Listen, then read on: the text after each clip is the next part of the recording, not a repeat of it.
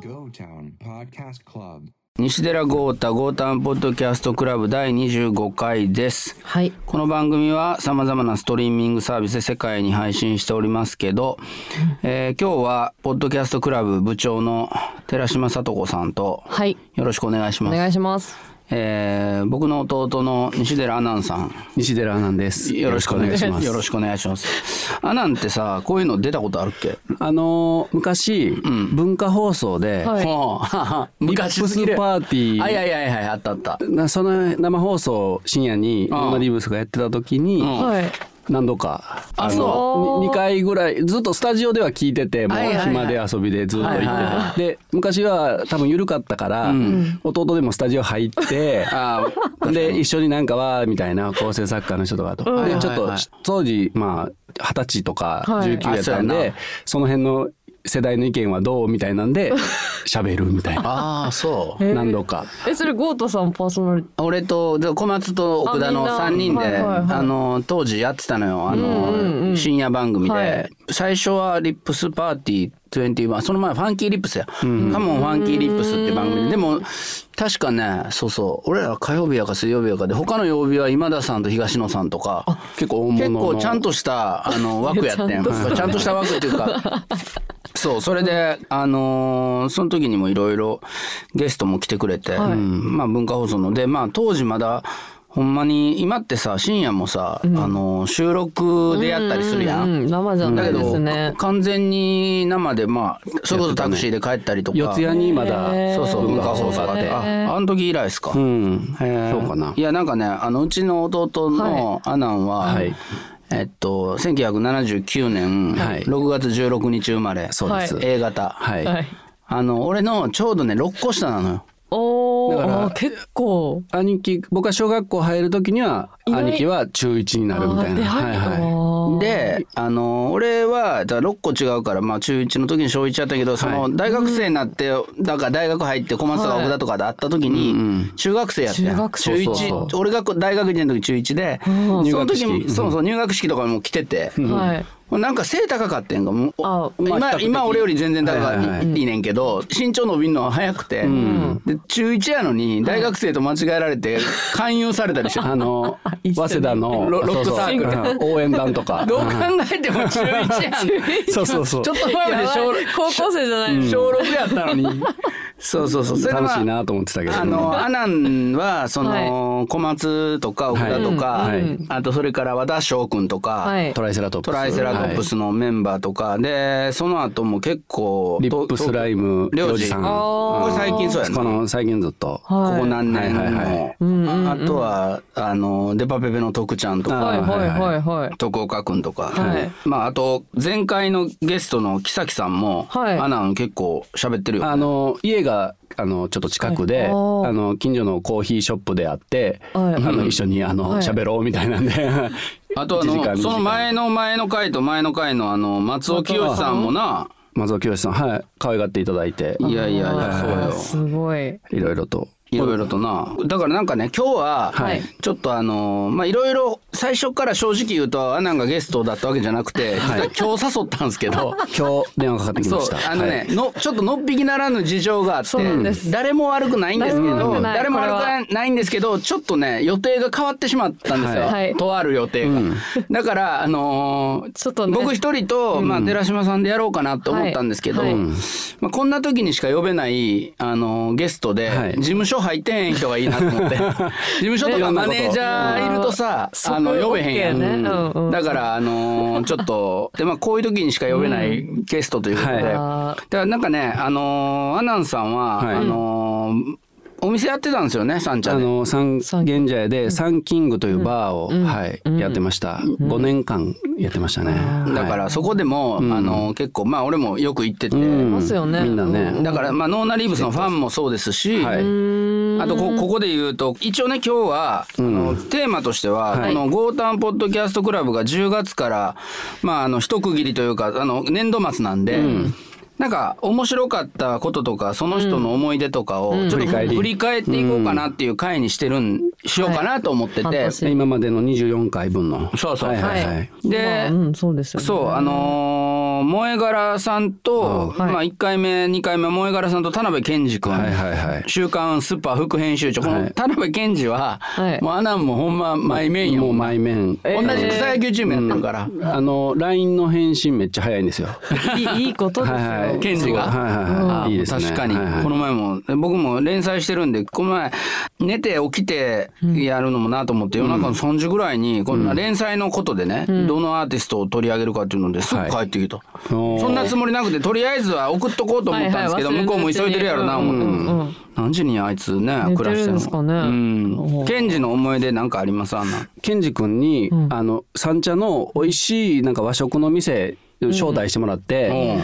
あでもそれも当日のもう夕方ぐらいに誘われたんですよ。で行きたいなと思ってたけどその時ちょうど母親が来てて、あ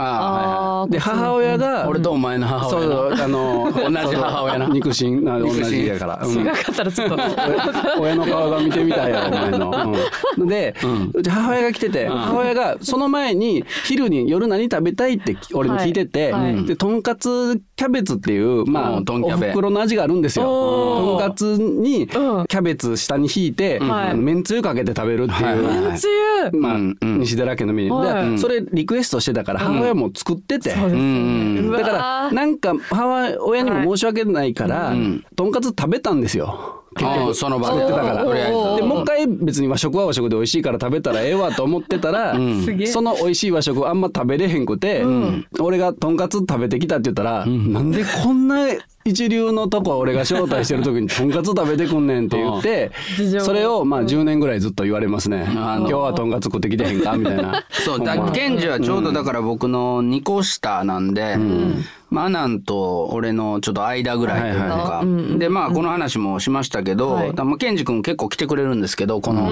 ポッドキャストクラブに、これ最近喋れるから言うて引っ張りだこいろんなね、うん、ああアベマとか、アベマ TV うんも出てる、うんうんそうそうそうでまあそのケンジは、まあ、だからほんまに兄弟みたいに付き合っててはいはもともとまあ僕も兄貴の田辺哲也と仲良くて、はい弟として登場して豪太に顔似てるって言われて、うんだから割とちょっとそういう意味ではアナンも含め三兄弟みたいなそうそううん三兄弟って感じのね、あの役割でまあ、はい萌え柄さんが来てくれて、はいまあ、萌え柄さん僕と同い年のもう今もう小説家ですよね。そうですね。うん、もうヒット作バンバン出してでこの前ねまたね新しい本出してます。新しい本出されてへ、ーう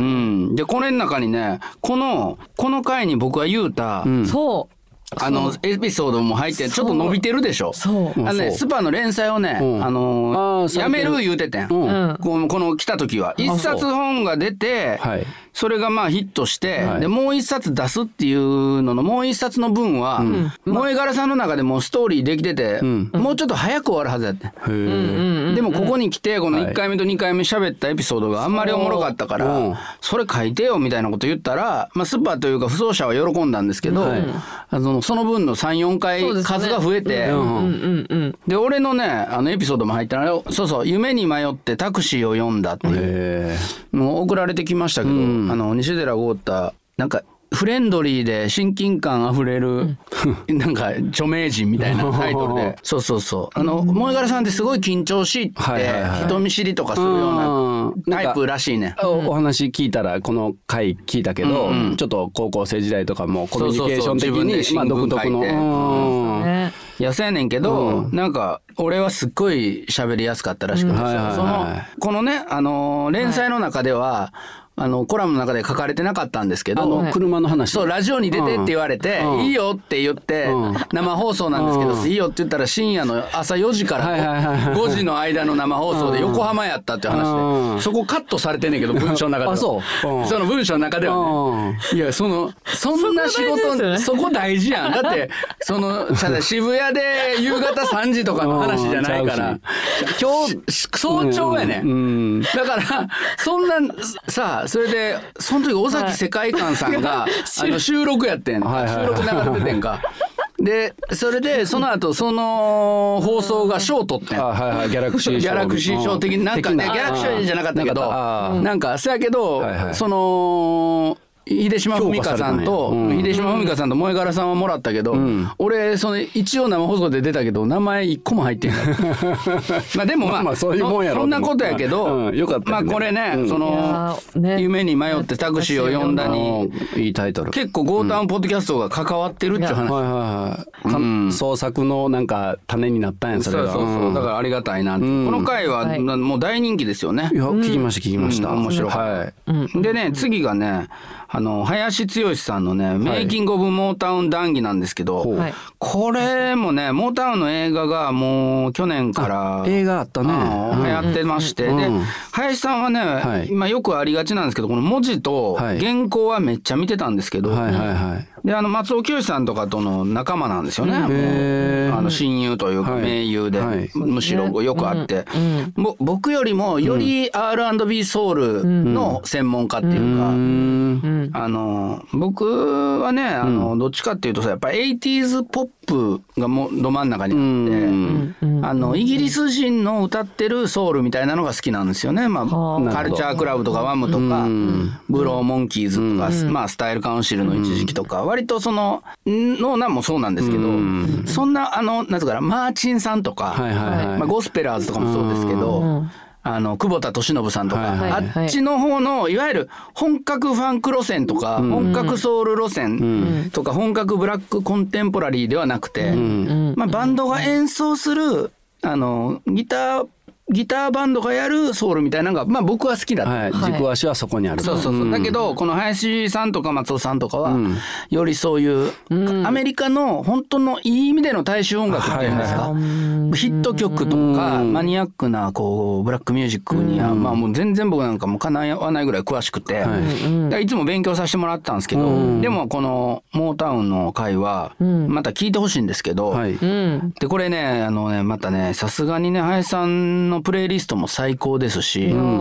ねほんまや選挙区会議。うん、これ選挙会議俺らわちゃわちゃしてただけなんですけど、はいはいはでもやっぱり林さんと喋って分かったのはやっぱりそのカルチャークラブとか、あのそういうスタイルカウンシルとか、そういうところからやっぱり入ってて。ううんん。あ林さんも。やっぱりあのーアナンはうちの弟そのアナンはいははい俺の影響を基本的には受けてるから、そうですよねまあ聞いてる音楽がもう耳に入ってくるうん状態だったんで。うんだからあの昔からとかの小学生になる前に、はい俺がワムとかもこあー小5とかで好きだったんで、うんマムのジャケットの真似とかあの付き合わされてさせられたりしてる写真が残っんそうそうそう残ってたり家もす族るの写真でね。でもむしろアナンが自分で好きになったのはヒップホップやんな。そうですね。だから、だから当時そのベルビブデボーとか何回かそうそうそういうのに自分の中でバチってきたみたいな。ちょっと聞いロてるはいはいックしたなんで、最初はあとはいパブリックエナミー聞いてたそうそうそう小学生があーすごいな初めてだから買った CD はパブリックエナミーの「あのアポカリプス94円」だからその CD 買いに来ましたね昔東京と京都にしかタワレコとがなかった時代80いや94円ともう俺出てきてるから90 91や91年ほだんまや兄貴が正しいいやいやいや91アポカリプス91でした、はいそうねそれじがゃあ良かったのが始まったアなポカリプス91で言うと、じゃあこれ91年にほんまに出てたんやったら、はい俺がね高3の時なんで、であのね小6っすね。あ一緒に行った気がするなだから親父と兄貴とタワレコうんタワレコ京都の京都タワーのちょっと上の方に北の方にあったんちゃうかな当時うーんねねなんかワクワクした記憶いがや俺もだからその辺でやっぱり、あのあ世代ちゃうあとビースティー好きやったな、うビん中学の時はースティーボーイズ、はいはいだからちょっと違うねんな、そこは。うんうんうん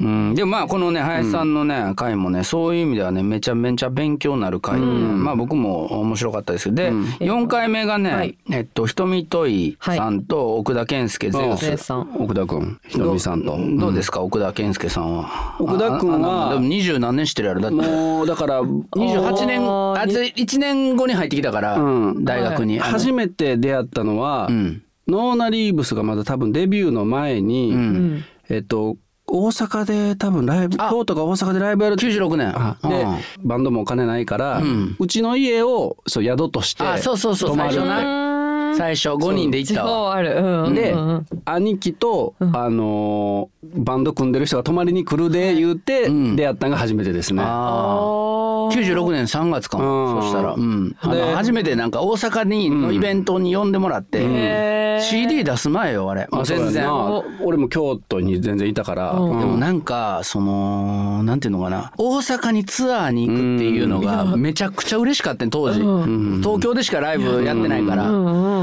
で車の運転当時あの忍っていうギタリストが、はいお父さんかなんかのそのワゴン借りてちょっとアルファード的な、ね何人か乗れるやつがあって、いやめっちゃ楽しいですよね。それで車で行って楽しかったまあ泊まり場所はなんか京都に泊まるわみたいな感じでおかんとか親父もめっちゃハッスルしてて、うん、あの時あのすご時いでもなと思ったよ。うん奥田がめちゃくちゃ猫に優しかった。まあ家でねあのはい猫飼ってたんですよ。猫飼はいってるんですよはいはいははいい。だからえあそう、その記憶はないな。いやなんか俺奥田ってさいや今になったらわかるんですけど学校の時めっちゃツンとしたやいつややと思確かっててにクールなクールな感じそうですでね今全然その歴史とかでもうめちゃめちゃダンスとかしはいたはいりは もうノリノリなんは今は分かってるんですけど、うんなんかその俺からするとすごい、俺は80年代っ子やったから、い。うんはいなんか昭和の匂いがめっちゃするキャラクターやったのねあーそのまあ成り上がろうとしてるというか、うんはいこうな何が何でも俺は人気者になるぞみたいな、うんうんうん野心に満ちてたのよ、俺は。ノリよとの言わノリれオとた。言われたもう分かりやすいぐらいの、ほんでもう90年代のこの車に構えた文化の中でめっちゃダサいやつやったなんかそ のこいつめっちゃやる気やんみたいな、はいはいなんかちょっとこうやる気ないがぐらいがかっこええみたいな。ああでああやる気あるやつを笑うみたいな文化の中で、もう必死やなみたいなもうひ俺もう必死が歩いてるみたいな感じだった常常に必死が服着はいて。必死が服着て必死が服着て歩いてた必死がパンツ履いて必死が靴下履いていやだけど奥田がなんかそういう意味では、はいそのホットじゃないやつと思っててもなんかこあう、ーうん頭ーち良ょっくとてク。ールで本当に。勉あの勉強もできるし、ギターはいもはいピピアノもうまいし、こここうした方がいいよみたいなはい感じでいつも先輩にも言うみたいな、あと僕の印象の中ではやっぱ滋賀県出身って聞いたけど、めちゃめちゃ標準語やんと思った。ああそうやな。もう関西弁じゃないと思って、まあ多分わずか1年にな3年ぐらい、いやでももうほんまに会っても会った時標準語やったわあ嘘ほぼだからもうそそういう人もいるやんなんあかーいますねスッといける人ね、うんうんうん。うんまあ俺ら全然あかんけど、 何年住んでんねん東京俺わかんかったな標準語は喋れへんかったわ90 92年から住んでるからもう28え30年ぐらい住んだからでる京都住んでるより長いの全にね然長い全然長い、まあまあ特にほらこれ今兄弟で喋ってるさらに強くなるはけいど、はいはい、まあ奥田はでもそれでね猫に優しかったんめっちゃえこめいっちゃついいこんなこんなやつなんやうん一番夏もうこ小松とか別になんか猫のこと見えへんみたい な、もはまやあねうんもはやいなかったかうら。んでまあその奥田さんはいがはい今今やさ今やうんゼゼウウススでだねもだからフロントですよ自分のすごいツイッターでもめちゃくちゃ宣伝してるほかんまら。うんあのいいことですいよやいやいやほんますごいホットな奥田が、必死にが服着たみたいいになやっているやもう今俺が必死が服着てたやつあのががはず、はずと思ってたけど、じゃあいい意味でね、奥田もやっぱりそうやってこうだんだんとねそうゼウスでなんかこう、うんなってきたうんでもあの「ホライズンっていうビデオもこの前見ましたけど、なんか奥田がもうリップシンクってあの歌と口が合ってんねんけど、うんピアノあも弾いてんまりそういうイメージないから俺も、だからリードボーカルは俺といたら俺が多かったから、まあ、ほぼ99%、だから本当なんか家族が歌ってるみたいな、あーはいはいはいなんかちょっとこわかるわかるう照そういうのをれ照見れてるくさいというか時の気持ちねうんうん感情がなんか、はいうん、でもまあほんまに途中からギター弾いたりキーボード弾いたりするんですけど、なんかそれはまあわかるんですけど、あのいつもやってることやから、うんだから面白いなと思ってね、まあでももう最初からかっこよかったよ奥田君いやなんかほんまあいつはねうんさらっとしてた、うん、シ顔ュッとしてたわ全く変わってない、そういう意味では、全然そのファッションも含め、はいあのおしゃれなやつでして、あの砂付近みたいなね、やつでちょっと来てはサークルに、ファーストアルバムが4月7日にうんリリそうーやスされますね。ゼウスのゼウス、はい間もなく、間もなく。いやでもねこれはやっぱりその、奥田ってそうなんやと思ったけど、ポップなアルバムなんですよね僕もまだあそう全部ちゃんと聞いてないですけど、はいジャケットばから版になってから聞こうと思って、うんうん僕も1曲だけ作詞しててかっこいい、うん、ジャケットあの1曲だけ作詞を頼んでくれたんで「はいはいミッドナイト・シーサイド・テンダー・レイン」っていう曲を書いたんですよ。うーんはい本当だ。はい。歌詞をね八曲目に。うんうんはい。だからそれはまあね聞いてもらいたいけど意外とね小松結構参加しててドラムドラムで演奏うんうんかうんはいはいはいだからあの「ファンクビジョン」っていう僕のソロアルバムは、うんはい。あのまあ、実はその、はい俺の去年のその2020年は、うんうん。ゴータソロ奥田ソロが出るっていう年にもうなってたのあの、コロナの前に。あはいはいはういーん。あのオリンピックあるからうん一回ツアーとかやめて、うんそのそれぞれのソロをやって、うんはいで佐野元春さんも、あのーアニバーサリーで、はい小松ももう土日土日ってずーっとツアーやったのね、だからあのノーナは、はいあのそれぞれ頑張って、んうん。で2021年ののまあ、初頭に、んノーナのアルバム出しましょうみたいな話で、うん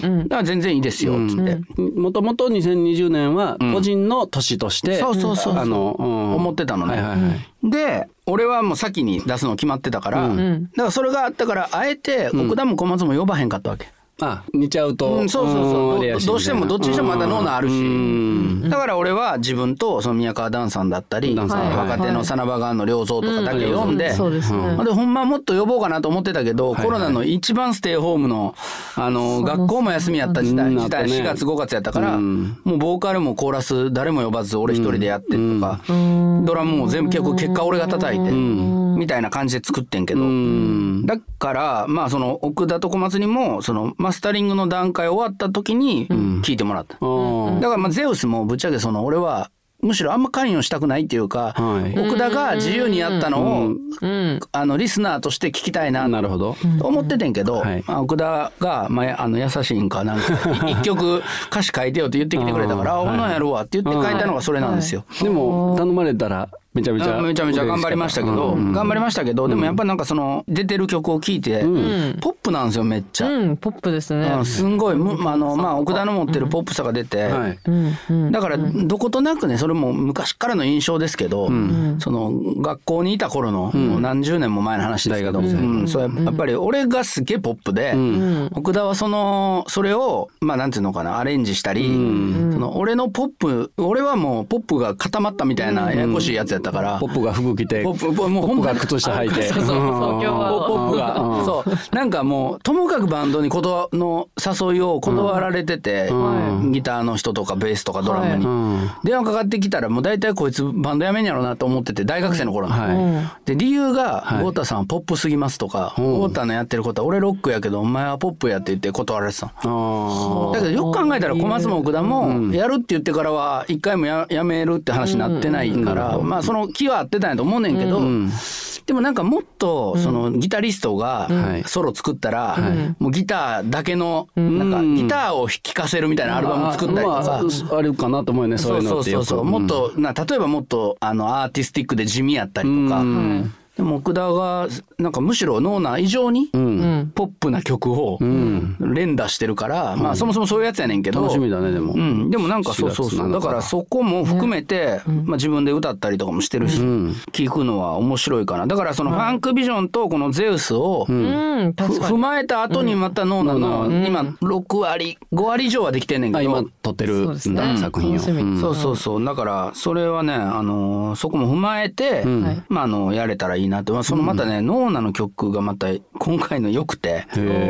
ら俺も逆に言うとその小松のドラムとか使ってないからそのファンクビジョンであソロでは打ねち込みでやったり自分で叩いてるから、ドラムをめっちゃ複雑な曲とかむっちゃ面白いリズムの曲をいっぱい作ったのねだからあのあのスタジオでうまいなっていうのあ普通ーに小松君あ最高やな言ってずっと言うてんねんけどでもだからそういう意味でもめっちゃいいバンドやんいそのやいやいやほんまほんま、ねそんな感じですよ今スタジオが面白くてまあでひとみといちゃんも来てくれて、でその話に出た小松君が次の回次の回か、はい中田裕二さん君と、はいはいはいうんこの回も良かったね、うんこれ中田君はもうほんまにあのチャゲアスカのファンだったりとそうか、ですね浅田さんねうんうん俺がやっぱあのマイケル好きとかプリンス好きみたいな感じで、うんはいはいまあ、特にジョージ・マイケルとかに近いんかななんかその、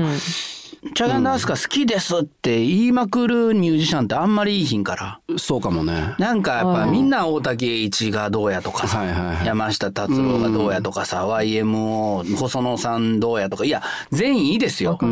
いいんですけど、なんか同じ人言い過ぎちゃうって俺いつも思ってんのよ大体において、なんかこうそれ言っときゃ OK みたいな、いや全員いいんですけどいいいいけどうんんですけど、うんなんかこう偏りすぎな気がしてその日本のその論調って。うん。なんでかわかんないですけどチャゲアンダスカっていう人少ないなって俺は思ってた時に中田君はずっと言い続けて、はい。うんうんかつやっぱりその影響も感じさせつつ、うん。本当に今を生きているというかモダンなアルバムを連打してて、ん見た目も男前やし、うん。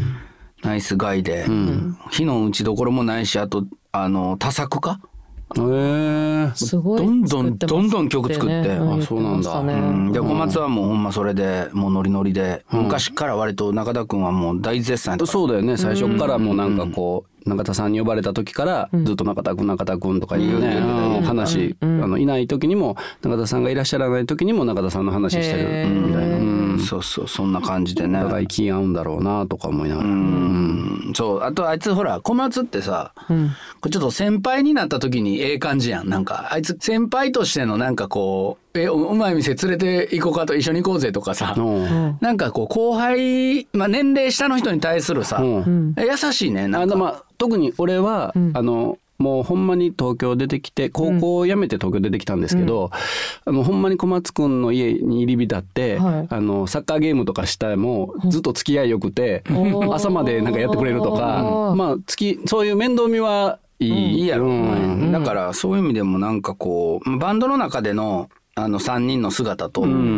っぱりそうやって外で仕事して、外のうんうんいや小松はやっぱりさなんかスポーツマンって感じはするねだから、うんあのーそれこそ大沢良幸さんとか、はいあとそれから佐野元春さんとか、はいは山下久美子さんとか、その先輩やる時は、んそのちゃんと後輩として輝くし。はいはい。中田君みたいな今日キャリア的にこっちの方が長い場合は、こういろいろ教えてあげたりとか、そう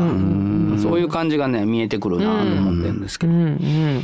でね、えっと、番外編はマイケル・ジャクソン・ラブクラブであの、本命の家族の黒君と高橋義明さんとはいがはいはい、来てくれたりとか、はい。黒さんはあの領事さんとああそうやそうやその関係でうーん。飲みに行かせてもらりょうったことがありじまくすんねもなもう1年ぐらい前から来てよ来てよって言ってんねんけどななかねなぜかひ出て呼ぶタイミングがないな、いただけたらなんでやろうないいなりょうじさんもどうりょうじくんとどんな話してんの普段あリップスライム領事さんとは、はいまあ大体その、まあ、最近はあのこういう緊急事態とかでなかなか、あの会えなかったこともあったんですけど、あの領事さんがよくい行かれてるそのバーみたいなとこがあって、うんはいでそこに僕も行ったら領事さんその時間いはるみたいな感じで、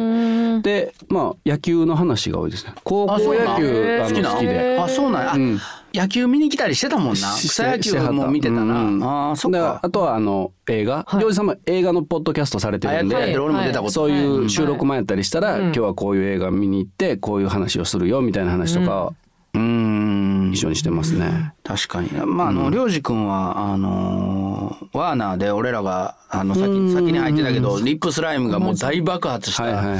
でもそれこそアナンと一緒に住んでた頃に、ステッパーズデライトとか、うん衝撃受けた最ね初のサンプル版をもらってきて、うん。もう感動して俺もう、うんはいだからあの「関ジャム」でこの前もその2000年代のベスト30みたいな選ぶ企画があったけど、あの楽園ベイビーは入れときましたけどねほんまに好きでしたね僕ああ兄貴が俺が入れた関ジャムに出の。の。あああ関ジャムに、その2000年代のベスト30を自分で作って出して、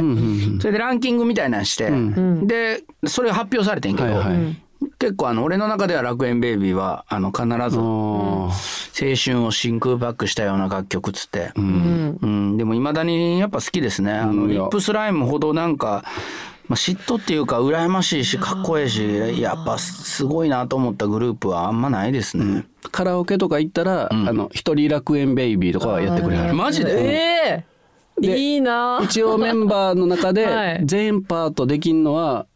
自分だけちゃうかなって言うたはっ たけど。うそうんえちょっと声似せんのまあなんかそういうこう OMC 声はまあそのままかもしれんけどそういうマジでうんいや俺でもりょうじくんのいやでもねリップスライム全員ラップも大好きでキうんャラクターもいいしいいねみんな。いやーまあそのだからまあちょっとリップもね呼びたいですけど、はいクロ君は「ホームメイド家族」のクロ君はは結構この番組にも何回か出てくれてて、はいでシカゴでね、うんうんうん生まれてうんそうそうそうそう育ってとかいうのかなだからアメリカ育ちで、うん幼少期の。でまあ本当にメジャーアーティストですけど、うんやっぱまあ自分にとってはちょっと年齢的には下なので、マイケルの話とかをやっぱり一生懸命あのできる相手なんで,、んでまあ、吉明さんはもうほんま毎面なんで、 うん、いつ来てもらっても構わないぐらいの、本当にでもまあ実際今ねポッドキャストとかでもねもう引っ張りだこいやーで。いやよくね教えて吉は明るねさんはもうあのほんまにもう軽々しく呼べないぐらいのうんまあ、あのアメリカの政治だったり大統領選とかにもやっぱこうポップミュージックとちゃんと絡めて、その社会情勢とかも説明できる人ですから、はいえーもう今はもう呼呼ばれててあとは、ラブサイケデリコ直樹くんは会ったことあるいやない何年やったかなあれ2000年ミレニアムかなんかの時のあのいたな年年明けにタワーレコードの前にはい。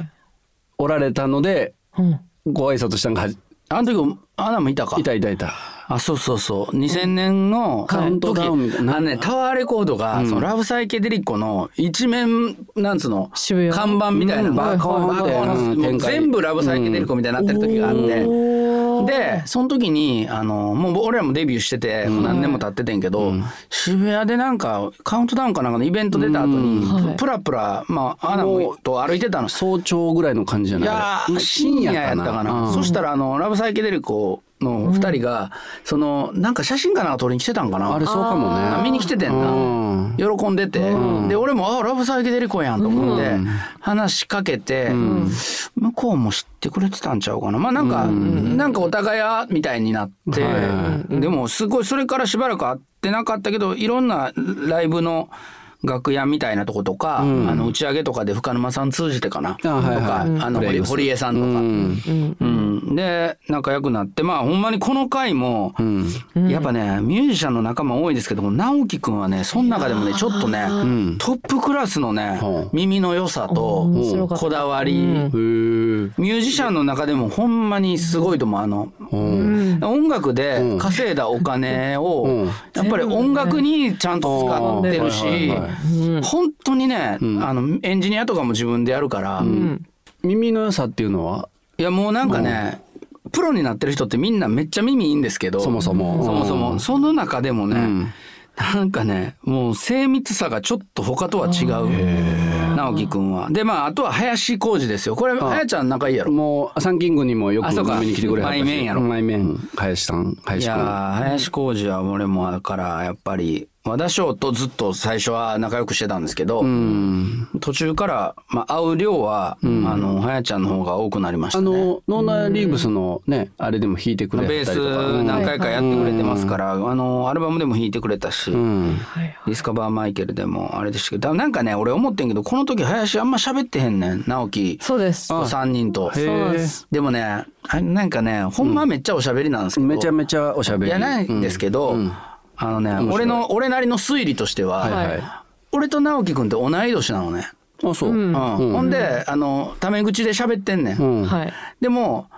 俺とは林浩二ってタメ口やねんタメ口やろうん豪太君言うて、うんな和田翔もタメ口やし、うん別に全然ええねんけど、うんでもあの直樹君には敬語使っててん、はい。あはいはい林はいはまあはいはいあはい年齢上やから、うんで多分会ったのもちょっと後やろか関ら係性的にもうんだからなんか喋りづらかったんちゃうかなと思ってあー話としてなんか、うんあなんつうい敬語敬語となんかタタメメ口口ののみたいななんかこのうリズム感がなんかリズあーうんなんか勝手な推はい測、はいははいもうちょっとねあの普段のノリで来てほしかったんですけど、聞いちゃってましたね、スタジオで。まあじゃあまたなんかまた出てねもらまったらたタイミングが合えばあじゃあほんまおもろいんでおしゃべりやし直樹さんってあのカレー好きやねんなあそうあそっかそっか違うあのカレーの店8月大好きやねんなうん、ソカベさん。ソカベさんのはい店お店、はいはい。だからあのこの間あの兄貴とはい野球の帰りにあのカレーの店あー8月行ったんで行っすた時ねに。はいはい。あの直樹さんもここのカレーそうそう好きやいう話を。えーそうそうそう俺もね聞きましたねでも8月実はめっちゃ好きで、うん。結構行ってらっしゃいますよねそんな詳しくないねんけど、俺カレカーレー通ねでもないけど、うん俺もそうやけど美味しかった。うんいやでもなんかね8月はね、あの時間あればね、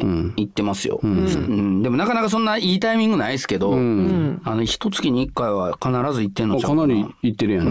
なかなかないん ですよそのなんか下北で1時間半ぐらいあって昼間にご飯食べてみたいはな。カレー食べれるタイミングってなかなかないんで、はいまあでも、そうすねそれでもね、あのー直樹くんも一番好きとか言ってましたね。で吉田剛さんの回はね、聞きましたね。これ聞いた。うん。あれね吉田剛さんもあれじゃない？急に電話してあそ来うてそうくれはったみたいな。あれもね、ちょっとね、あいやある人があ熱出してね。はいはいはいあの、でも、はいよ、よ、よく考えたら、この、ポッドキャストゴタッポクラブ、うちの親父が1回につき10回ぐらい聞いてるらしいの、うん。あそうなんや。うんうんうちの親 父うんただしすごいごご縁さんご住縁さん職ですね。うちのお寺住職の。はいはあそうそうだからアナンは今その住職の50っていうい。のはあれ、こ後継住職であ50レベルがあるんですか後の住職で50で住職がいてへー50がいるみたいな。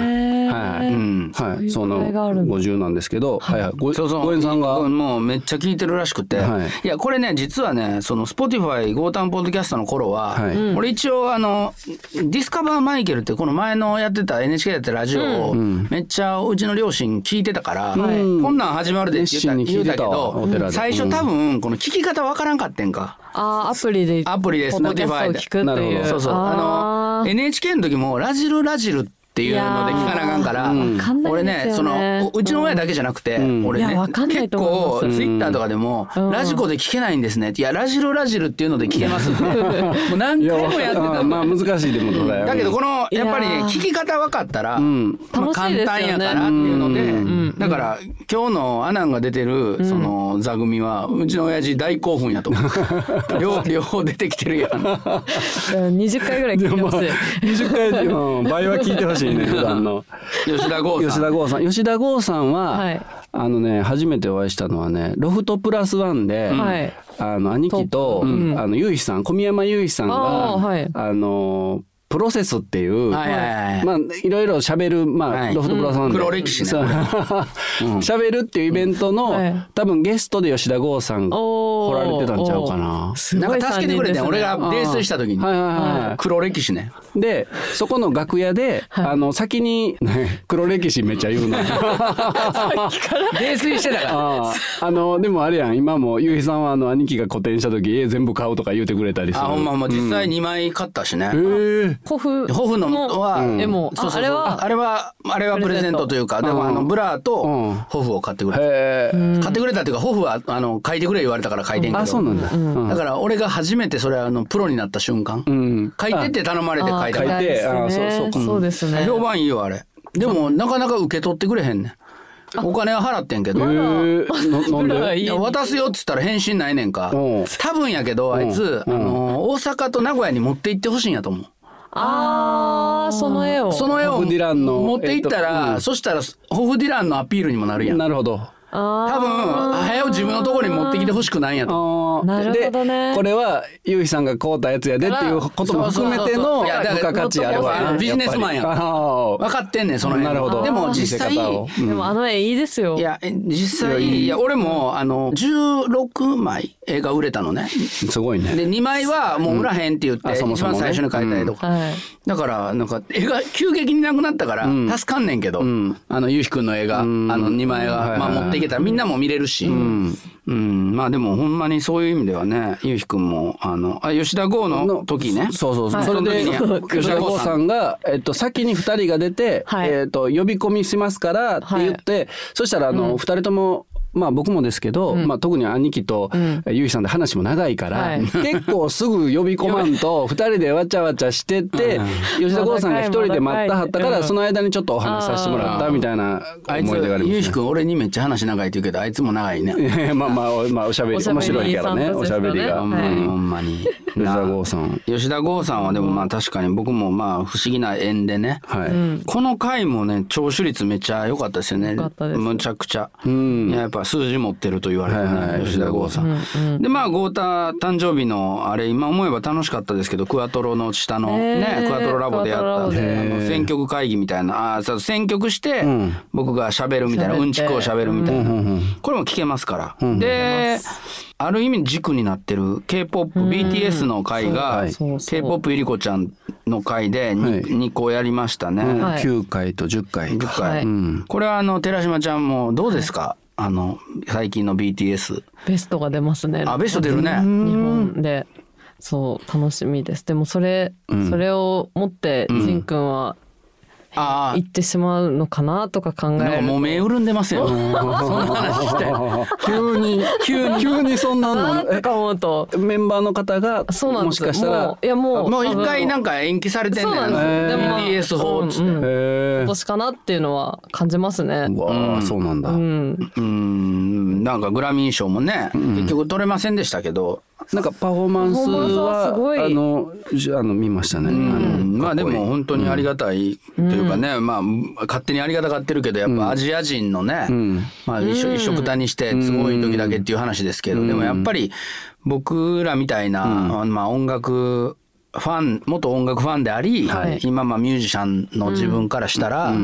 やっぱりまあもちろんそのアメリカ白人黒人、まあ、ブラックミュージック的な言い方、まあ、いろんな言い方今ありますけど、やっぱりそこにそのアジア人であるその BTS なりブラックピンクとかがこう、まあ、アイコンとしてかっこいいものとして愛されていくっていうことが。それこそマイケルとかプリンスとかいろんなブラックミュージック、まあ、ヒップホップの人たちが、はいあのーかっこいいなって思わせたように子供の頃に、まあ、バブルイコナミーもそうですけど、やっぱりそういう世代の人がまたあと10年20年したら増えてくるはずですから、BTS とかブラックピンク見て、それがまた、まああのー世界平和というか、そういう良い未来につながると思うし、だから、あのーグラミー賞にノミネートされてでパフォーマンスをこう続けてるのも、今取れようという気持ちもあ分かるんですけど、だからすごい長い道のりをケンドリック・ラマーにしても、そのまあカニエにしてもマイケルにしてもドレイクにしてもこう進んできた今ですから、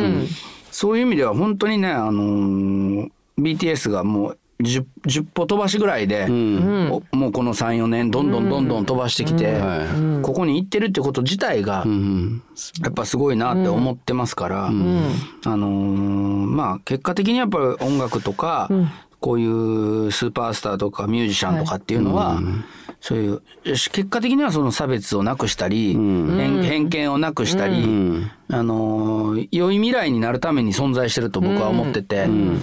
だからやっぱりそういう意味ではもう正しいことをされてるなっていう思いしかないですね。うんやっぱあの言葉もあれですよねあの、まあ、英語はもちろん日本語とかもね、うん、あるよねかきっちりそのあるある喋られてるからそういう意味でもすごいなと思って、うんちゃんとそういう日本語バージョンもあるしねそこの国そうでですね。そのエンターテインメントしていくときにその国の言葉も喋っていくっていうか、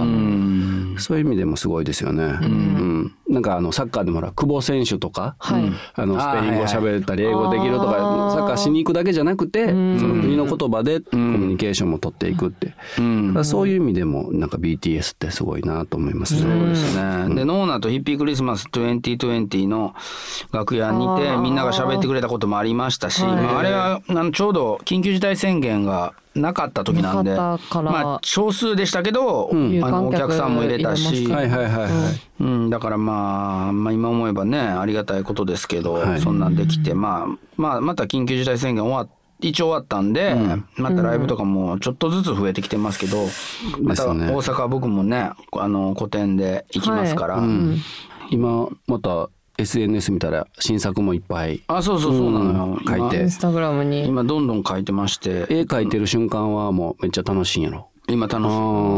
4月9日金曜日から4月18日日曜日までが、はい。大阪のファンクビジョンズ2021でヌーンカフェっていうところでやるんですけど、はい。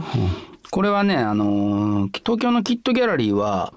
はいい、あのーまあいわゆる画廊やったんで、はいはいはあのギャラリーですよねうん本当にだけどこのヌーンに関してはカフェで、うん。結構かっこいいお店なんですよカフェの壁に僕のがかかるから、はいまあドリンク一杯ぐらいは飲んでくださいっていう、はいはいまあ、無無料なんですけど、まあ、ご飯食べてもいいし、なんかそのカフェに何かあのお金を落としてくれたら嬉しいなっていうのと、うんはいあの FM コゴルの DJ の尾上聡子さんと一緒にトークイベント、へ4月10日の土曜日にであとね名古屋がねヤンガオプレゼンツ西寺小田古典ファンクビジョン2021名古屋ってこのヤンガオっていう店が、あの僕もあの昔食べたことあるんですけタイ料理どのそうカレー屋さんなんで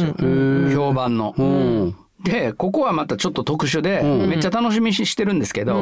コットンビルディング、えーリベラリーっていう場所で、はいはな言うたらねレンタルスペースなんですよ結構どど広い。へえ。そこに名古屋の長者町にあるそのレンタルスペースを借りて、うんそこで僕の絵もかかってるんですけど、うんカレーも食べれて、うんそのヤンガーーじを。ゃあ出店しはるってことそこいにやねちちっちゃいフェスみたいな、うんで、はいはいはい DJ のブースが作られて、はいそこで名古屋の現地の音楽 DJ が、んあのまあ、ラウンジ的な DJ をしてくれてるんですよ。で俺もアナログめへーめっちゃ持っていくんで面白そうで俺もこの名古屋は、えっと、4月のえーとこれは24、25。そう24、はい25土日、でこれはね2日間だけなんですけど僕もベタつきでいて、で DJ したりんしようかなっていうのと今ね、あのへ福見啓太君っていう、ん啓太グラントっていう名前で俺呼んでたんですけど、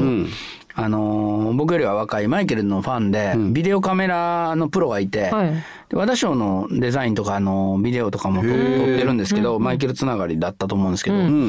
でこの前あの個展に来てくれて、で彼があの写真とか撮ってくれて、んあそうやと思ってこれちょっとビデオ撮ってくれへんって言ってね。このそうそうそうそう今ね、アップしてちょっと寺島ちゃんもちょっと映ってるんですけど、はいあのあね行古かれて典ましたもんね古典のビデオを、きっとギャラリーずっとその思い立ってこの雰囲気いいから、あの俺のソロの「ヘビーデイっていう曲の、はい。そのビデオを撮ってくれへんで急に頼んだらいいですよってなって最終日に来てくれて、撮ったのがこの映像なんですけど、これショートバージョンで、大阪もあいいやんうん名古屋もその圭太君に来てもらおうと思ってて。へでーこのあのビ DJ してるシーンとかも、はいはいその入れたフルいいのですねヘドキュメンタリービーデーをうんのビデオを撮りたいなと思って、だからファンクビジョンツアーじゃないけど、その大阪だ名古屋だ行ったやつが全部が完成してビデオになるっそうてそこうとそう今ショートバージョンで東京だけなんですけどでそんなことも考えてるんで、はいまあ、結構名古屋はぶっちゃけ1ヶ月先ですけど、まあ1ヶ月弱か、まあまあまあめっちゃ楽しみ俺、ん絶対楽しいと思う、だってあーカレーはヤンガオってもう名店なんで、名店なんだ、うんだから古典にしへて、ーまあ、もうあ DJ りで広い場所なんで、また出たり入ったり全然自由なんで、あそういう入場料とかもないからないですから、ねうんだから、まあ、グッズとか売りますけど、はいはそれで来てもらえるといいなと思う、いいいですね、うん、名古屋は、んと大楽し阪そ、うんはいまあ、こんなこともあるよっていうのがありまして、うんはいで、えーそんなチャーベ君、あのキットギャラリーのねキットギャラリーオーナーでもある僕の個展もやってくれた、はい山下久美子さんの「胸キュンエイティーズ」はいこれもまあ久美子さん来てくれたのも嬉しかったえですね、あ、すごいねうん、うん、チャーベ君がともかくファンでうんでいつもね呼ぶ久美子さんといると喋れへんねんって緊張して好きすぎて。そのなんていうの面識はあるし、何度もお会いされてるいけやどそうやねんけどそれも小松がとか奥田がサポートしててそうですねサポート山下久美子さんあーはいはいはいがはそれでチャーベ君好きやからあのー挨拶させてくれへんかみたいな感じでこんなことないねんあないのさ人そう、うん、プロやかはいはいはらいだけどそれを差し置いてうんも山下久美子さんとはと会いたいって言ってへ えそういう人なんで、この久美子さんも本当に、まあ素敵な女性で、これ結局このこの先週来てくれた木崎さんも、山下久美子さんそのプうでロすデューね。サーかうか。かそうだ。そうまあ、つながってんねんけどね。で、えー、12、13が宇野これまささんとはいキム・スハンさん。だ。年末年キ始。ムさんはもう仲いいよ。キムさんまあはサンサンキングの常連やもんな。あのちょっと昔僕が住んでたとこにキムさんも住まれていて、はいはいでその地元の話とか、はいはいはい、声がええっつってな、評判やね、キムさあキムあん。あとサッカー詳しいって。あそうめっちゃサッカーの話したことなかっためちゃくちゃ詳しかったよ小野さんもサッカーめちゃめいちやゃまあまあ宇野さんはプロやからねあーあの本もあのあー雑誌も書かれたから、いや宇野これまささんは、はもうほんまに人気者ですから、もうね聞いてくれる人もガクンと上がるし、うんあの申し訳なかったんが俺やっぱ今年というか2020年、はいその自分が「ワウワウプラスト」とか「プラスト」って番組やってた時は、うんうんやってたねこうその宿題のように、そのあー映像と映画とかかテレビとか映画とかを、その俺司会やったから、ん見なあかんって言われて、ん何月何日までにっていうので、はい結構こうあの頻繁に見に行ってたのよ。うんでも2020年にそのプラスト終わってしもてから、はいはいやっぱりなんかその自分の中でそういうスイッチが入らへんうくて、んでまあもちろんネットフリックスとかも入ってんねんけど、はいはいだからやっぱりこう宇野さんが喋ることにあついていけれへんねん話題自分のは共有がちょっとん俺が俺がねなかなかううんんまあもともとやっぱりそんなにその最先端の映像とかに、まあ、そんな俺自身がさ、はいはいやっぱこうついていってた人間じゃないから、うんそのプラストで、うんその割と強制的に見てたことでうん勉強してたのね。はいはいはいはいそういう場場をやっぱり自分的にもやっぱ作るのもありやなって今思ってるけど、うんうんまあ、ただまあ宇野さんともなんかその心の奥底で、んまあ全然違う場所から出てきてんけど、うんなんとなくこう通じ合ってるみたいなところあるから、はいうん、だからまああのこの宇野さんと田中総一郎さんが書いた「2010s」って本も、うんキム・スハンさんが編集やったりして、その辺もそうなんだつながってるから、んうんだからまあ本当にまたね機会があったら、あのポイントポイントで宇野さんにはね、話したいなと、うんうんうんまあ、賢い人と喋ると楽しいって、ねまあそれはほんまにいつも思ってた。思っでこれあのモビーがとカルロス・ヤブ君が出てくれたこの草野球の、草野球うんこれはアナンももう当事者やん。たはいそうそうそうあのまあめちゃくちゃもう聞いてる方にとってはどうでもいい話はいで一個言っていいですかはいなんでしょうあのこの時にモビーさんがはいあの今サンキングにいるあのボーディーズのマネージャーのうんはいはい橋はい本涼っていうやつんやつの話し話ましたはいうんで彼はあのモビーさんがサンキングに紹介したみたいな風うにんおっしゃってたんですけど、うんあのそもそもはうんボーディーズのマネージャーとして、うんうんサンキングに入ってくれてスペシャルの方から紹介を受けたんですよ。ああーだけど当時のサンキングは、はいもう兄貴が超スローボール投げて、俺が4番打ってみたいな、まあ、そういうコンセプトのちょっとまあ緩い感じだったんで、すっごいがたいよくてうまいやつが来るっていうのはまだ早いってなって、でもう一個その、えーモビーさんがやってるチームがいいであろうっていうことで、そっちに紹介するって言って紹介したんですよ。あ、うん、そやのにあいつそれはが自分の手柄にししててた。うんそういうとこあるな、うん何回もそれ聞き返してさそこあれお かしいいやそんなことはそんなことはないけどでカルロス矢吹さんは、はいもうあのいつもあの代表者同士で、うんあのメールのやり取りして、あーはいはいそういうあの試合いやでも何月どうですかみたいなモビーあれやろ今回ドラマ出てるやろてまあのしたなんだっけジ見てたェーン・スーさんなんのか見た見た見た見たああのうんうんのそうフェイスブックであのそれこそキムさんが編集しはいた生きるとか死ぬとか父親とそうかや生きるとか死ぬとかテレビ東父親とか京4月9日スタートこれ新潮のああもうのブックレットの波っていうのがいつも配られるんですけうどんはい月に1回まはあい作家とかで書いた人には送られてくるんですけどもう僕その波を全部読んでるんですよ細かく もう唯一唯一やって言われ言われてるんですけどあそうなんや、だけどそのジェーン・スーさんのこの連載大好きで。はめっいちゃ面白いと思ってたけど、ドラマ化されて、キャスト見たらモビーがなんかラジオ DJ の役で出てきてて、ディレクターディレクターディレクターかなんかの役で出てきて、はいはいはいなんやねんと思って、俺やろうって言うけど、いや俺そ んなことではなないいな俺ではないな俺ではない俺にはやっぱああいう見た目のインパクトないなあでもあのモビーさんはあの俺じゃない全然俺じゃない俺はあのお坊さんとしてもモビーさんのあのご家族の法事とかで、あのはいなんかホームでさせてもらってたりとか、はいい、ろいろは深いいそうそう関そう係がありますね。モビーのご家族のうん法事ね、法事うをんあのうちの弟と親父が行ったりとかやってるうんねいや嘘でもモビーはほんまなんかあいつのエネルギーに救われてるとこありますようねん当たって砕けろじゃないけどいろんなことまあだからあ本自当分にでマネジメントしそうてそうそううん野球の話もね解説したりとかムービーもあ、そうやんね自分で解説もして実況もしてみたいそなう最初は実況の人いたけどで自分でやっぱさアメリカ行ってさ、MLB 見たりとかもさつな、がってて今の彼がいるから、まあやっぱり尊敬に値するよねモビーはね,、すごいねあのスクービーはやっぱすごいですしね。でカルロス矢吹さんもなんかいろいろ自分で矢吹君も面白いね俺ここのやっぱり「ゴータンポッドキャスト」で初めて長時間喋ってるはけいど、はもうなんかスラーって喋るよねうんいすごかった。うんなんうかんチリ行ったとかさ、うんあのアアニニーータの話タ・アルバラードさんの話みたいな話でアニータの話してたなでイギリスの何ちょっとあのロンドンのどっかで何年か住んでた時の話いを、やほんまにほんま本ににした半分ぐらい嘘ちゃうかと思うぐ らいいやすごいやん北朝鮮の本書いたりさ、あーはいはいはいいイビザの本の次に北朝鮮でも逆やんっていう話でさ、うん旅行の話してたと思った世界のうらんスノードームでしたもんね。いや趣で味がもやっぱりそういう意味でなんかタフっていうか、いろんな時代にこれあかんかったらこれやろうやみたいな、うんそういう人ですよね。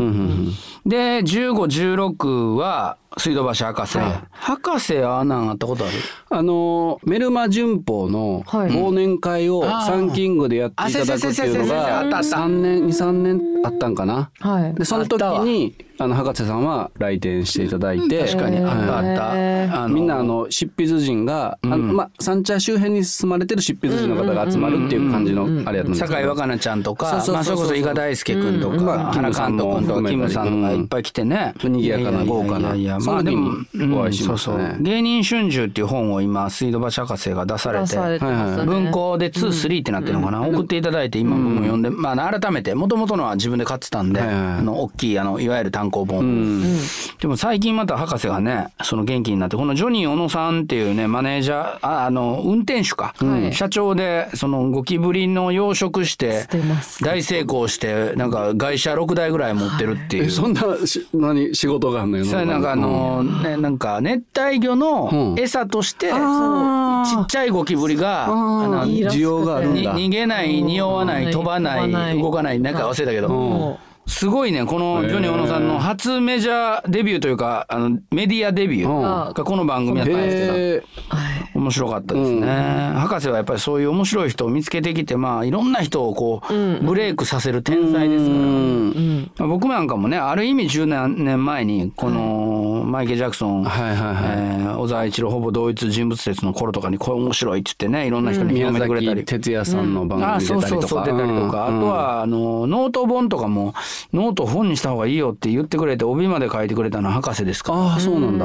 らそれがやっぱりこう今のうん絵とかにもつながってるんで、はういんだか誰からがやっぱ博士はやっぱそういう意味でいろん僕だけじゃなくていろんな人の恩人やと思うんでね、あれですけどで、えー、17回のここの新宅さん天明さんの回も面白かったです ね新宅浩二さんはどうでした寺島ちゃんいや動物の話ってやっぱ面白いですよね動物の話私たちにつながるんだなーっていうのはすごく感じましたあと一番面白かったあのゴリラはイケメン好きとかねああそうそうそうへー俺らはイケメン好 きで新宅さんから、うんあそうだのー新宅先生ってその暇プラストの時から、うんずプラっストとで知ったわそう俺そうずっとせ、世話になってんねんまあええ人で、であのー今回も出てくれてんけど、はいその時にヒマラヤのなんか石を石をくれたの俺に「う太田さんこれパーストーンですよ」みたいな。でそのあの時おっしゃってたけどこう地球が、んこう流動的に何何億年って間に動いてる時に、ヒマラヤの土っていうかその土地って、ん山の。はいもともとは地球の一番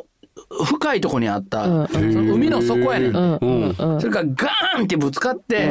行く場所なくて隆起したらあのエベレストみ一たいに番なった、高くなったんだ、うんだから一番低いとこにあった石を、まあ、拾ってきてくれて今は一番高いとこにあるよ。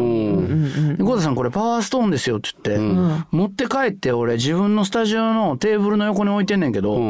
ええことばっか起こんねん。ほんまに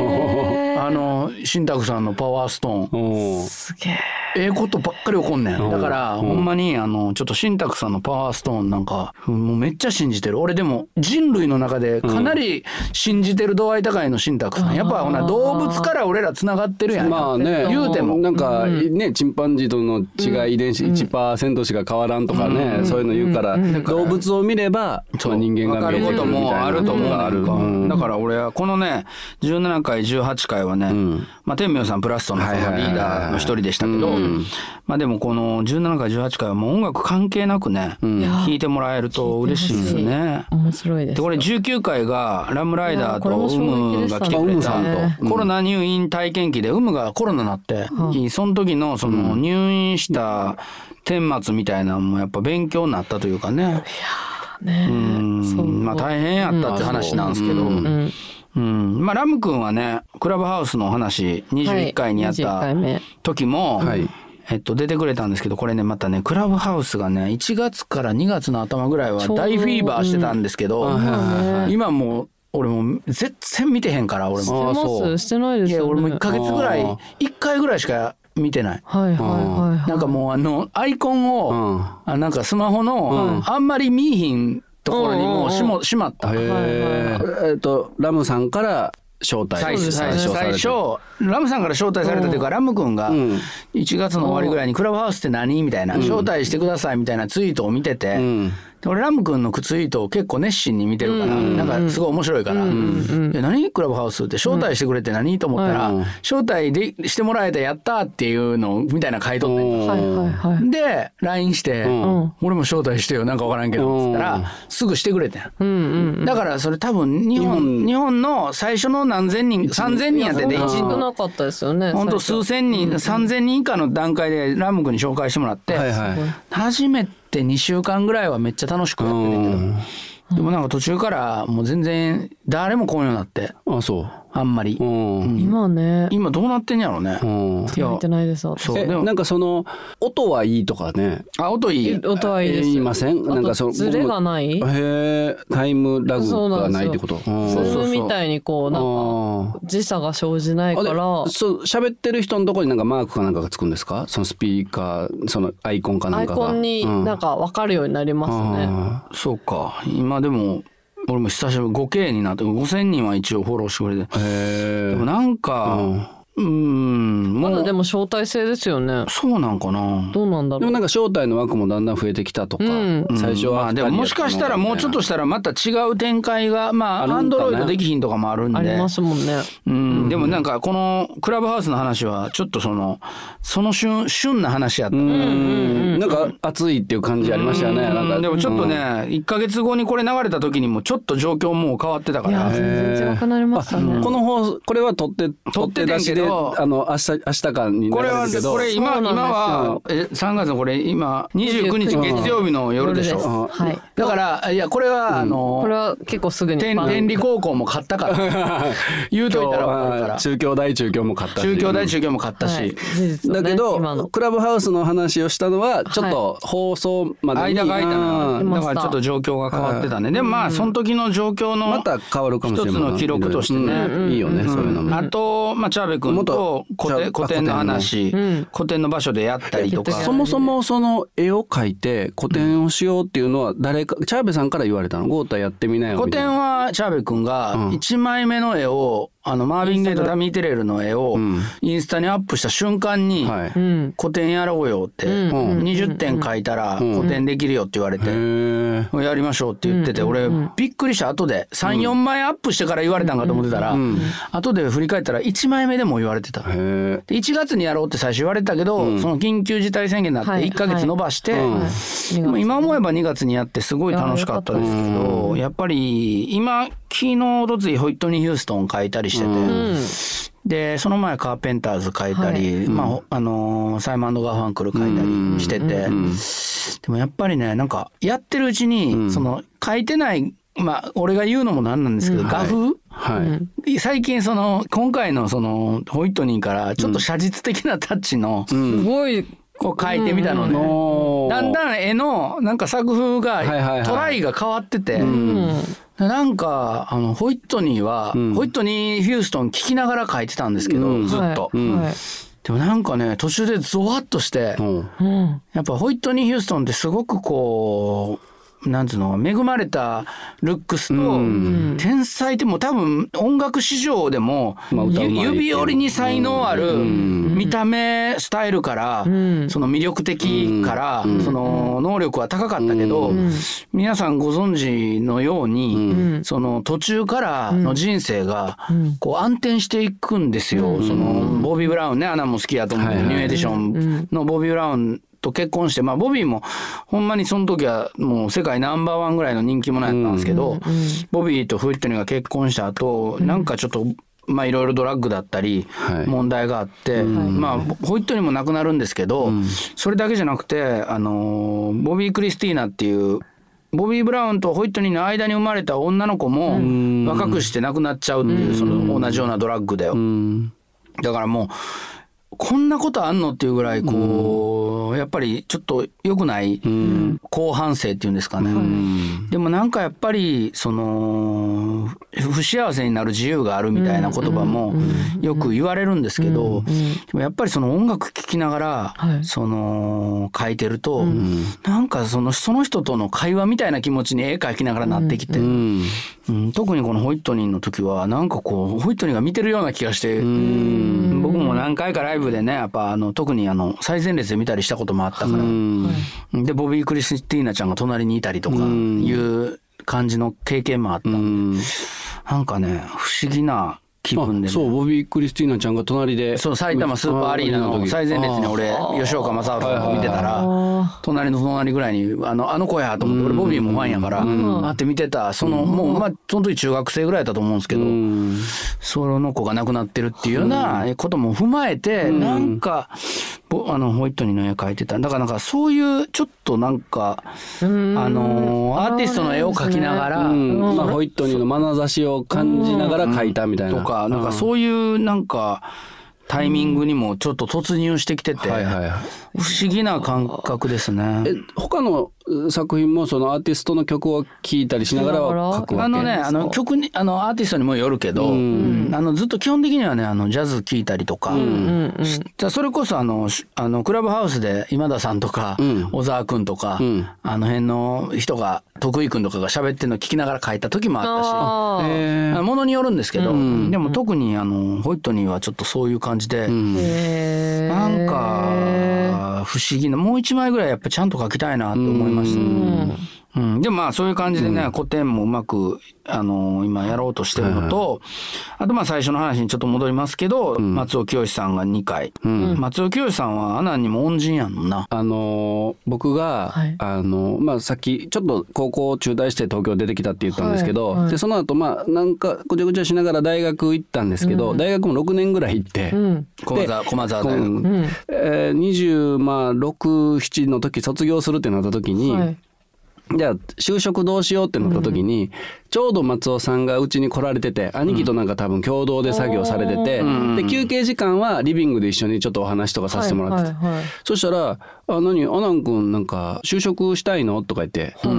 いや今ちょっと探してて」って言ったら、とある某有名ミュージシャンの方のマネージャー探してるから、なんか付き人みたいな付き人か運転手みたいあな。運転手坊やみたいなまずそこから、うんうんでやってみないってほうほうほう誘ほうってくださって紹介してあげるよ紹介してあげるよって言って、うで多分なんかま松尾さんがそうやって紹介してくださればそこはまあまず決まるみたいな、うんうんうんでももう一個のなんかその飲食店やってる先輩の方で僕最初働いたんですけど、なかなかそんな人にちょっとこう仕事紹介しようってなかなかないじゃないですか、それぐらいこうグッとあの僕のことを気にかけてくださった方ですね松尾さんは。うんへーでその後松尾さんがあの本書かれた時に、はいあのタワーレコードの秋葉原店で、ちょっとトークイベントみたいなのを僕が企画した時も喜んで来てくださって、でその後ずっと朝まで、あの川口大輔君っていうあの、うん作曲家の作曲家方と天才なはいはい人と飲みに連れて行ってくれくださったりとか、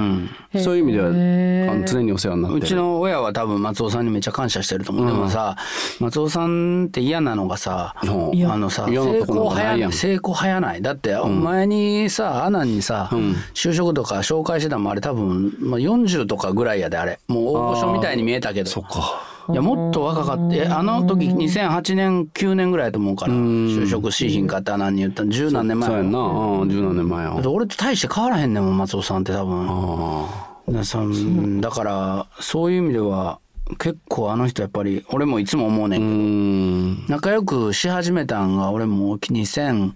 2006年ぐらいやってんけど、ん15年ぐらい前やから多分39とかさ、38やねんか、うん俺が会もうってた時はすごかったね、だからちょっとでも僕はあの松尾さんに近づきたいと思って、当時松尾さんがあのトム・フォードっていうブランドの眼鏡かけられてたんで、はいはいはいあのそれは買いましたけど僕ももうなんかそんなとこ、うんそんなとこだけあの真似して。いやいやいやでもほんまねかかっこいいあのおしゃれやいし、やないんやかほんま人間的にも優しい優ししい才能ももちろんねあとなんかすごいまあ俺にとってはやっぱこの松尾さん俺に対して強く来てくれるからへーそれも好きやねんあのあのなんつうのゴーターみたいな、うんうんあの話が長いぞみたいな例えば例えばねうんいやなんかすごいちゃんとした先輩はいはいはいはいまあ嬉しいな、うんで木崎さん24う回ん、木崎さんの回は、俺この回だけでも有料化した方がいいんちゃうかと思ってるぐらい、うんもうプロデュースの極意みたいむなちゃくちゃ面白かったし、役に立つ、プおローデュース音楽だけじゃないですよねこれ本当にうん生きるヒントをもらえるみたい何でもうなん生きていく上でうんいやてな感じで、うんこれ「ゴータウンポッドキャストクラブ」も1回目から、えー24回目までの、まあ、振り返りながらアナンさんの話も含めて、はいはい寺島さんどうですかねこの兄弟と喋る声がやっぱり声が似てますかそう似てて、あれあれあれ私今の立ち位置からさ真ん中挟でまれて聞かれてるからはいもうよくわからなかったどっちが何の話してるかどっちうんまあでもあのこれ取って出しなんで、はいはい、あそうのなんですーちょっとまた4月からもあのギアを 楽しみだね組み込んで新しいのもいろいろな企期画待をですあの用意してるんで、はいおあの楽しみに楽しみにしてます部長とともに頑張ろうと思います。でまあ親父が喜んでると思うんで、 親父とおかんが。何十回と聞いてもらおうさっきあのおお墓参り行ってきたんよ今日は。あ今日あの天気も良かった、はい今日あのよかったよかったはいはい、八王子の方にお墓があるんで、はいあのお参りしてきました。いやはいもうほんまにあのお墓参りに行ったアナンを拝 むわ。 そういうこといでやいや本当兄弟2人で、はい弟がやっぱりお寺を継いでくれたんで,、で今今はなんなんていうあれなんでしたっけ説教師ねあのねあの浄土真宗本願寺派っていうはい宗派の、はいまあ、僧侶なんですけど、はいその浄土真宗本願寺派の布教師っていうおうおうまあ仏法はお坊さんやったら誰でも語っていくんですけど、うんちょっと外に出てうん仏法を語っていく専門の資格を取らせていただいて、うんで、そういうことを勉強めっちゃししたんですよ途中からあーこのサンキングやめた後からなてへーはいはいはいまあそのもうすごいわやっぱ仏法ってすごいなと思ったんで、うんうんそれでちょっと自分の中でもそういうことを喋れるようになりたいなと思ってん勉強しましあた。の天性のおしゃべりなん で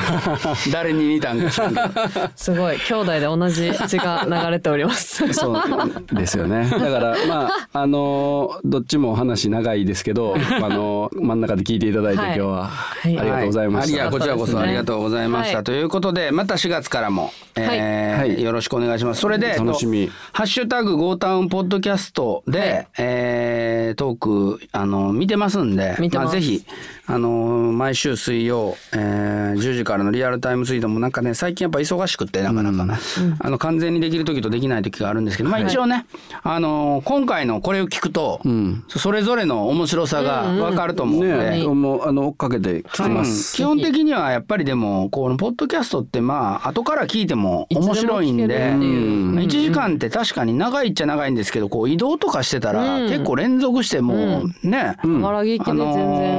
ー本当にそうなんで結構逆に言うとこう溜まってからが面白いっていう部分もあるんで。うんうんうん。一個だけあるよりは、うんだからまあこの Spotify ゴータウンポッドキャストから含めて、うんありままあすので。いろい。ろこう今までのものをうん。聞いてくれたら、んまあ楽しいんちゃうかな、んまあ通勤とかしてたらねもう何日かで聞き終えるぐらいのノリかもしれない、これだからあの僕も今パケット通信料みたいなのいつも気になってたら、あーあのダウンロードしたらうんかかんお気にないん入でりにいすれよばね。自分の、うんはい。確かその外で聞いても携帯の中とかにそういうのはあうんの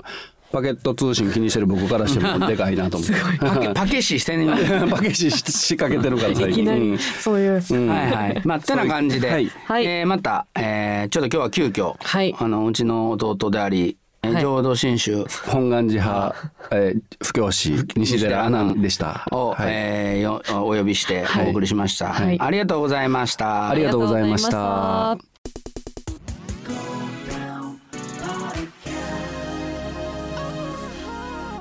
Go Town Podcast Club.